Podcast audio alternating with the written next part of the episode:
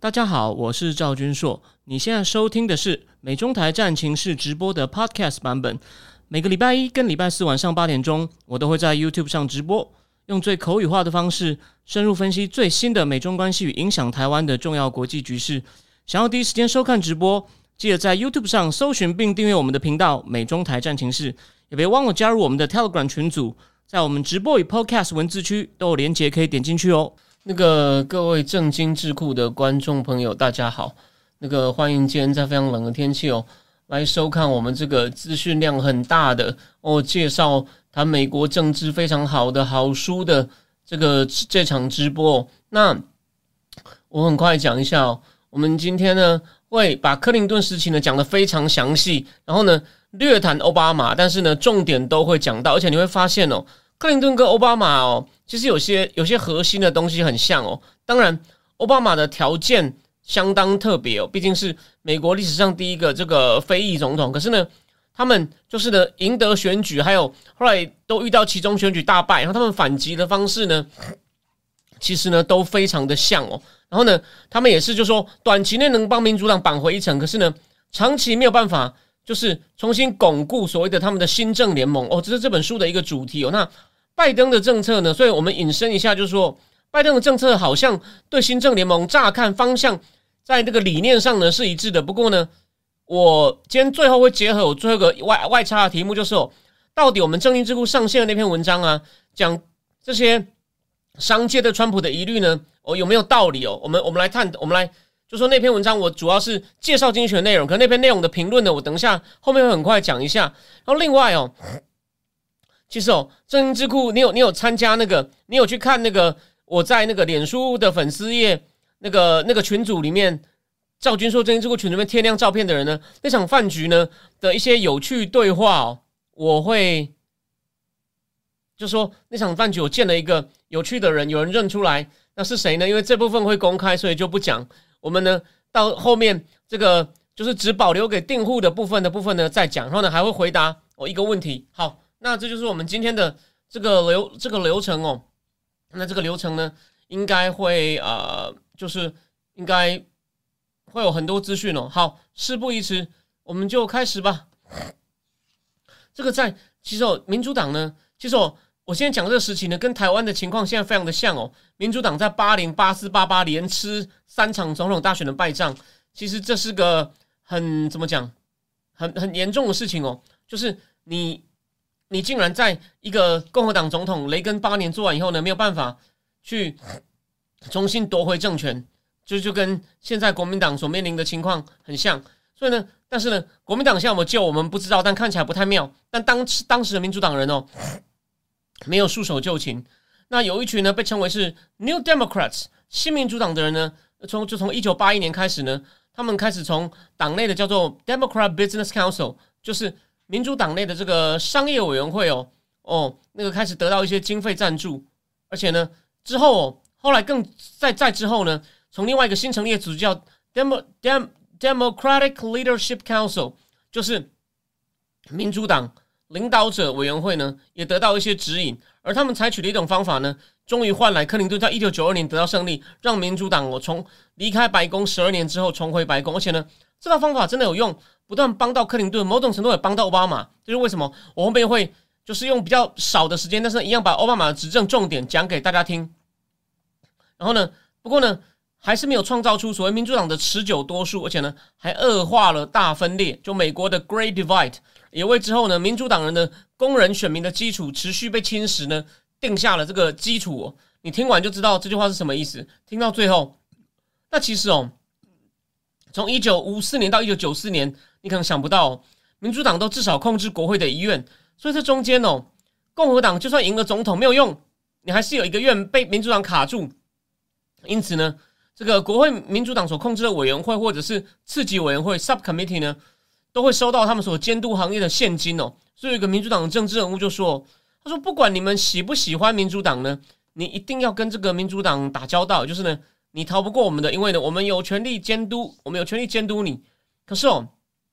有一些团体呢，他因为历史的缘故，或是基于这个社会的承诺，就叫 social commitment，因为他他就是热，就是他比较注重这个。”呃，就是要改善社会的团体呢，就会容易跟民民主党比较亲近，比较亲近。所以有一个人哦，他叫做 William Domhoff，他在《权力精英与国家 Power Elite and State》这本书中曾经写到哦，他说民主党一直是权力精英中的 out group，就是虽然是权力精英，可是在里面是比较疏离、比较外围的团体的政党，跟有钱的这种 WASP，什么叫 White Anglo-Saxon Protestant，白人。安格鲁萨克逊新教徒的银行家、工业家跟零售商不同。我在罗斯福的年代呢，还有他之后的二十年呢，民主党都得到这个德州啊，德州的石油银行、银行业，还有这个农庄、农庄的支持，还有呢，南方的这种这个农业、农业、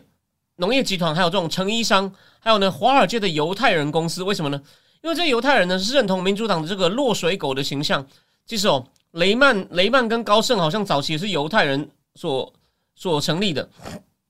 还有呢什么呢？好莱坞哦，还有娱好莱坞，还有呢娱乐业、媒体业，因为在娱乐业跟媒体业呢，这个犹太人哦，犹太人的势力是很大的，所以呢，一样这个呢，他们也支持民主党。民主党还得到什么呢？百货公司、地产跟营造业，为什么呢？地产跟营造业这行业比较需要政府的支持，民主党是比较主张大政府的。所以有没有想过，川普以前好像最早是曾经想过是在民主党里面选哦，在他还是地产大亨的时候。还有呢，国防工业等支持民主党。那在企在然后呢？可是呢，当企业对劳工展开反击，我要讲的就是哦，我今天晚上我稿子已经完全写好了，只是还差一点最后的编辑配图。正经智库本月第二篇文章，我稿子完全写好了。哦，大家等一下，我今天晚上回家，我就会处理完一些我的业务工作以后，就会把那篇文章上线。你就会，如果你忘了我上次讲两个礼拜讲新政治团体哦，我那边有一个完整的列表，也就是说，在民主党。就说大企业开始对这种劳工展开反击，还有民主党的这种新亲民主党的新政的团体崛起时呢，南方的企业还有那种开采性企业，就是像这种钻油的啊，哦，他就 cross the aisle，在美国民主党坐一边，共和党坐一边，他会越过走道去支持雷根的保守主义。不过民主党开始得到戏股的支持，为什么？因为这些公司很多都是新移民所创立，虽然他们有钱的要命，可是呢。他们认为我们是局外人或新贵，我们不是传统的权力集团，不是那种所谓的 the establishment。所以呢，很多这些行业的大头，就是哦，就变成这个民主党的这个 growing governing coalition，就是我说的治国联盟，或者是执政联盟，或者是执政执政联盟的一部分哦。那这个执政并不一定是说只要在白宫，是说治理民主党哦，就是管理民主党，民主党最高层的决策联盟的一部分。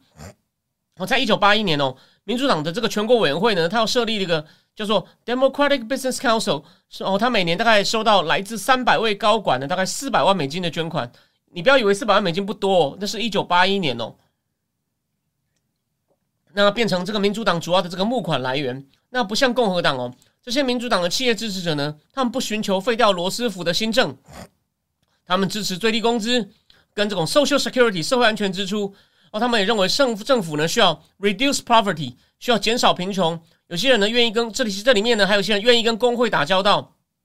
那他们很多人呢在社会议题上是自由派，对共和党跟这个宗教上的右派越走越近呢，他们感到就敬而远之哦。那但是呢，该会的民主党人对民主党施压，说不要对有钱人征税，还有呢，你也不要对这个资本利得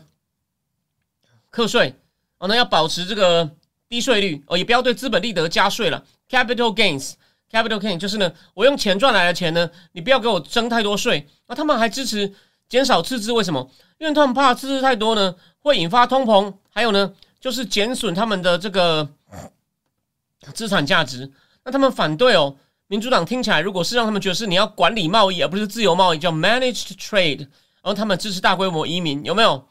那在在你听完我讲这些东西以后呢，如果克林顿一次，奥巴马又来一次以后呢？你再对照拜登，你会得到一些启发哦。就你有自己判断能力，你就你就不需要我了。当然是我当一个媒介，告诉你好书的内容有什么好书，给你一个架构。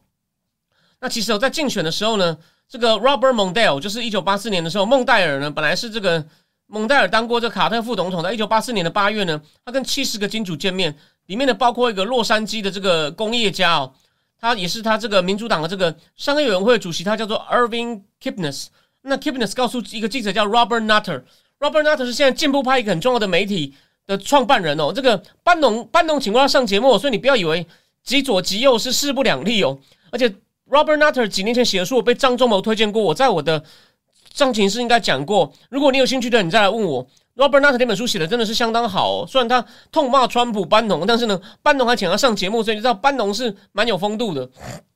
好，那这个这个他就告诉这个记者叫 Robert Nutt，所以他原来出道那么久了，说呢，孟戴尔保证呢不会再 knocking the rich，不会再打击有钱人哦。而且呢，所以呢之后呢，孟戴尔说到做到哦。他就不理他的顾问，要他通过一个公平哦，只是公平的税务改革法案，而不是一个对企业有利于，就是呢，那个那个助理要他通过一个公平的税务改革法案，就对所有人都一样进行改革，他也他也不要哦。OK，那再来，这个法案呢是由参议员 Bradley 跟众议员叫 Gephardt 盖哈特，也是美国政治的一个名人哦，联手提出的。哦，他还在竞选中承诺要减少赤字哦。反正总之哦。在整个八零年代啊，这个民主党的这个商业委员会 （Business Council） 呢，一直想要把民主党导向他们认为是一种更更和善、more friendly 的叫 pro business，就是呢对商商界友善的一种政治哦，并远离管理性贸易的政策改革，就是呢不要去碰，不要去把贸易变成 money trade，然后呢也不要碰税务改革，就是不要对有钱人加税了。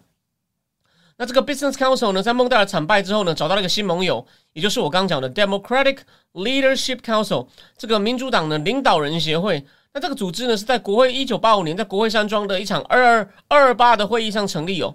那这个组织呢，能成立是根据一个国会助理，他是众议众议员这个 Gillis Long 的助理，他叫做 AI I from I from，所以你在我在书上看到写 AI from。直接念会觉得很奇怪，他的那个 first name 叫 AI，last name 叫 From，就是 I'm from where？From I'm from Taiwan 的 From，AI From。那还有哪些人呢？还有哪些人帮忙才成立呢？维吉尼亚州的州长 Chuck Robb，哦，乔治亚州的参议员 Sam Noon 还有呢，田纳西州参议员 Al Gore 高尔，吼，这你一定熟。还有就是盖哈特，不过盖哈特呢，后来就退出了这个组织了。那这个组织呢，哦，一开始呢是由这个民主党的这个这个两院的议员哦。两院的议员，还有一些这个州长所组成，那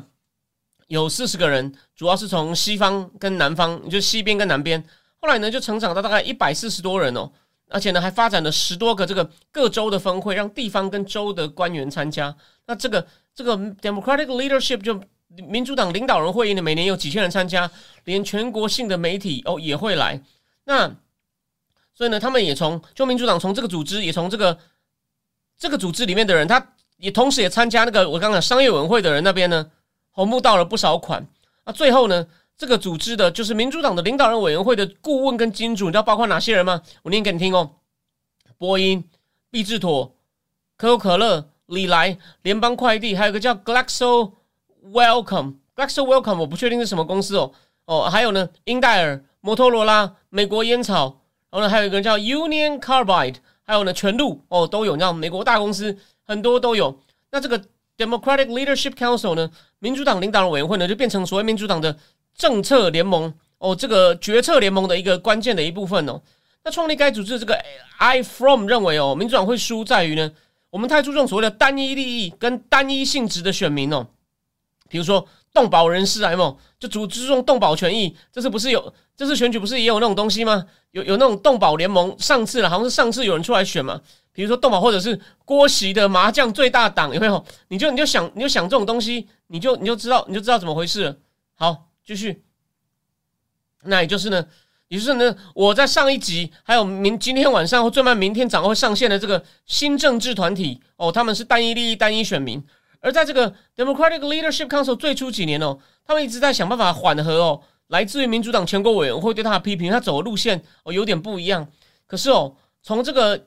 一九八八年 J.C. Jackson 的亮眼表现，J.C. Jackson 呢，他呢虽然我上次讲过，帮他复习一下哦，他一直强调表面上说彩虹联盟各种人种，可他一直讲出 It's our turn，就是呢，所以吸引了大批黑人。虽然他也是赞成一些公共建设，甚至一些 Single Payer，就是呢。个人单一账户的医疗保险制度，这个呢，有些后来被 Bernie Sanders 还有拜登都采用。可是呢，J.C. Jackson 这种太偏重黑人就单一选民的呢，表现很好。加上呢，比较不强调这种诉求，走比较中间的杜凯吉斯大败以后呢，这个 Leadership Democratic Leadership Council 就决定采取一种立场转为强硬，他准备杠上党内这些所谓的自由派的基本教义分子哦，就是 Liberal Fundamentalist。那这个 DLC 的经济立场呢？是由他的一个他的做他支持的智库叫 Progressive Policy Institute 哦，他们所来来把它就是说清楚，由他这个智库来解释。那这个智库认为哦，我们要直直球对决，或是直接去处理卡特无法控制通膨后呢，人们对政府的怀疑，还有人们对自由市场的热情，就是我们呢适当的要去去吸收这种证件，而且呢还要呢对自由，然后呢还有呢雷公雷根似乎成功带动了经济复苏，就是我们要吸取对手的专长。点么？那这个民主党这个领导人委员会想要呈现，民主党是一个支持企业与自由市场的政党。你看，就是我们要从敌人那边学习，强调成长大于重分配，市场诱因多于用大辣辣的用管制去处理环境议题，还有呢，增加医疗保险的覆盖，而且呢，他们支持北美自由贸易协定 NAFTA，还呼吁呢，通过外包给私人企业来减少或者用个比较文雅的词叫 reinventing 政府的雇佣关系。就我们不要靠政府做那么多事了。那这个 Democratic Leadership 的的这个 Council 的政策途径呢，跟共和党里面比较不教条、比较有创意的保守主义呢，其实是很一致的哦。也就是两党的中间派呢，其实蛮多东西是一致的。而且呢，这种方法还赢得了美国商会会长的称赞 （Chamber of Commerce）。而在国防跟社会政策上呢，这个。这个 Democratic Leadership Council 领导人会议呢，委员会也开始跟所谓的新 New Politic Group 拉开距离。哦，在一九九零年，他们发在纽奥良，他们发表个宣言，强调我们相信防止犯罪跟惩罚罪犯，而不是为他们开脱。那这个州长啊，那那这个参议员 Num，还有这个 Rob 呢，还有其他该组织的这种大咖呢，都是反对种族隔离跟歧视的南方民主党人。可是呢？他们也不支持或明或暗由新政治团体所支持的，比如说种族配额的这种制度。他们也反对所谓的福利家长主义，就是 welfare paternalism，就政府好像照顾你像照顾小孩一样哦，就是保你保你生老病死，没有这回事。而也认为呢，这个社社服体系需要改革哦，来减少人们对他的依赖。所以呢，这是这就是讲这就这个就没有那么左派吧？那。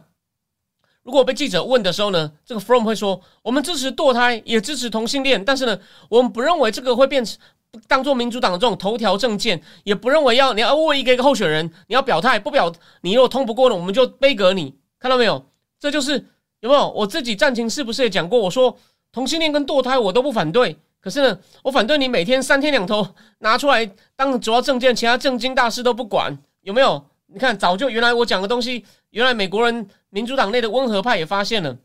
好，那这个在这个所谓的这个 Progressive Policy Institute 呢，在一在八九年还有一个叫他们里面的一个成员叫 William Gals Galston 出版一本书呢，叫做《躲避的政治》的 Political Invasion 里面呢，这个 William Galston 也敦促民主党人说，你们要清楚的传达出我们民主党人了解认同一般美国人的社会价值与道德情感，也就是他要反对那些太左太进步的价值。那这个 AI from 呢？他一开始是希望这个 Num Sam Num 或是这个这个 Rob 州长 Rob Chuck Rob 出来选总统，但是呢，这两个人都后来都没有出来选哦。那后来呢，他又拱高尔出来选，就高尔在初选呢只排第三，所以呢也不行，就是不成才。结果呢，后来他终于说服了克林顿，在一九九零年哦，成为这个 Democratic Leadership Council 的这个主席，有没有？所以克林顿呢，终于可以说是接下了接下了这个大位。哦，Democratic Leadership Council。那克林顿呢，拥有民主党要吸引选民、新选民，又不能丢掉旧选民的特质。这个后面奥巴马也有了，但克林顿就第一个，他维系了民主党的所谓的旧的新政联盟 （New Deal Coalition），包括南方白人，又设法讨好民主党 （Governing Coalition） 民主党的这个决策联盟里面的不同分子。哦，到了这个一九九零年秋天呢，他得到了哦这个 Democratic Leadership Council。还有这种说的 New Politic Group 哦，New Politic Group，你今天提到这名词，如果想不起来内容的话呢，比如有色人种协会啊，哦，退休人士促进会啊，还有什么 AFL American American Federation of Labor 美国工会最大工会 AFL CIO 的热烈支持哦，那大家不要忘了，克林顿是在阿肯色州长大，他懂得南该州的这种南方这种浸信会的文化，比较保守的。还有该州的民主党人对新政的怀念，比如说新政为南方带来电力，让家禽业繁荣，它很自然的融合了所谓的经济民粹主义与社会保守主义，哦，成功的用在选举。但另外一方面，但这次选举后面你会看到，它有一点说一套做一套哦。这个等一下你会比较 shock 到，他是新左派的产物哦。他在高中时哦，在高那时候南方阿肯色发生民权运动，所以他也见识了。哦，他拿了这个罗德奖学金去牛津的时候呢，遇到一些自由派知识分子 Robert Rake，哦，他是先是伯克莱教授，但后来克林顿任命他当克林顿时期的劳工部长，他小儿麻痹，非常的左。还有呢，Strobe Taub 塔波特后来当了副国务卿哦，然后还有一个法律法律相关的叫 Derek Sherer，他也当过官哦。反正他在耶鲁念法律的时候呢，又遇到希拉蕊。那他七二年的时候呢，也在民主党的这个麦高文的团队里面工作过。所以说，克林顿他其实经历很完整，民主党那个股势力有他他都有接触。他第一次七八到八零当州长，这边我没有细查，不过好像那时候的州长呢，哦一任是两年了。他第一次当州长完，竟然没有连任成，为什么呢？他得罪了该州的伐木、还有家禽跟烟草业者，结果八零年连任失败。八二年他赢回来以后呢，就学乖了，小心的培养与 Tyson Steven 家族的关系。哦，这 Tyson 跟 Steven 家族呢，都是该州的商业大亨。这个 Tyson 呢，好像是食品业的，还用私人借克林顿他的私人飞机哦，守住了他们的支持。总之哦，克林顿呢，守住了正确的基本盘，有正确的正确直觉，也培养了正确的关系。不过呢，就是刚我讲了，他在他在英国认识的这个 Derek Sherer 告诉这本书的作者说，唯一不欣赏克林顿的群体呢，就是劳工人士跟公运领袖。有没有看到问题已经种下来哦？那克林顿开始竞选时，美国处于一场不严重的衰退中。那这时候冷战已经结束，所以克林顿基本上不需要处理国防外交议题。美国那时候真的自由度很大，这个我前面讲过。于是呢，他呼应了这个罗斯福在这个大萧条时的口号。把聚焦聚竞选聚焦在什么呢？赢回被遗忘掉的人群哦，他对这些人呢承诺减税。他的竞选宣言呢，把人民放在第一。那这个呢，他竞选宣言是谁写的呢？就是 Robert Rake 跟另外一个商业顾问叫 Ira Magaziner 哦，还有这个 Derek Sherer 合写的。People putting putting people first 有没有？嗯，Amer 那个川普说 Put making American great again 或 American first，其实克林顿已经是。Putting people in the first place 里面充满了民粹主义的味道。哦，然后呢，克林顿有提到哦，这个 manifesto 里面有提到，这个过去十年哦，这个政府呢，政府哦，被富人跟特殊利益绑架，有钱的美国人变得更有钱，中产阶级的美国人呢，得付了更多的税，可是哦，他得到的更少。那宣言中呢，他们要废除这个这个高管如果薪水太高的一些抵扣，还有呢，如果有工厂把企业移到海外呢，它的租税减免呢要把它取消掉，还承诺呢要有一个全流全国性的医疗保险方案，提供所有人基本的医疗照护，还要对付药厂跟保险公司。他说他在竞选的时候说，老布希不会挑战保险公司跟官僚来控制医疗成本哦，然后呢，他也不会给美国所有美国人都负担得起的医疗保险。克林顿也对这种新政治的社会上的支持者呢抛媚眼，他支持堕胎权。支持公民权，然后呢，支持终结种族歧视。可他也小心的按照这个 Democratic Leadership Council 的这个策略呢，怎么说呢？就是你不要被这个，不要不要引发白人工人阶级的反弹，然后呢，不要介入有关福利或犯罪的争论，还有不要被对大政府，不要让他觉得你在搞大政府。所以呢，不要去揭开这个对大政府怀疑大政府马蜂窝。他还承诺要对犯对对对做犯罪强硬。然后有一个那时候有个饶舌歌词叫 Sister Soldier，Sister Soldier 赞就是去称赞那种对白人使用暴力的黑人暴动者，克林顿就签就谴责这个 Sister Soldier，所以你看他是走社会保守主义路线，很聪明。所以呢，他虽然提出很多民粹主义的主张，可是哦，他得到民主党正式提名后，他在中西部放的第一个广告叫什么吗？End welfare，结束福利，有没有？所以呢，一点都不左派。那他也风靡了华尔街跟好莱坞，为什么？他支持北美自由贸易协定、自由贸易跟控制赤字哦，他靠这些来来支持华尔街。那在一九，但是呢，所以呢，在一九九二年哦，当时哦，《洛杉矶时报》一篇在克林顿被提名前的文章呢，就发现克林顿的最大政治现金来源是什么呢？是 lobby lobby group 这个游说团体跟律师，其次是证券公司。证券公司哪一家最多呢？高盛，而高盛的主席那时候是鲁宾，他呢已经是那时候是民主党全国委员会的最大金主。也是所谓的民主党这个 governing coalition 的的一个重要分子哦，鲁宾。那他后来呢，就是引导克林顿经济政策呢，发挥最大影响力的人物。这个不是开玩笑的。等一下我再讲到鲁宾哦，而且鲁宾的徒子徒孙在奥巴马时代呢，持续发挥影响。好，那但在克林顿上任的前两年呢，他已经放弃他选举时精心设计的策略，结果呢？对这种他当初想拉拢的说被遗忘的人群呢，形成灾难性的影响哦。比如说当初 DLC Democratic Leadership Council 建议他哦 Leadership Council 建议他你要小心的敏感社会议题上呢，他胜选后呢，不久就宣布直接废除军中的同性恋禁令，这惹恼了很多人，惹恼了很多人，哦，包括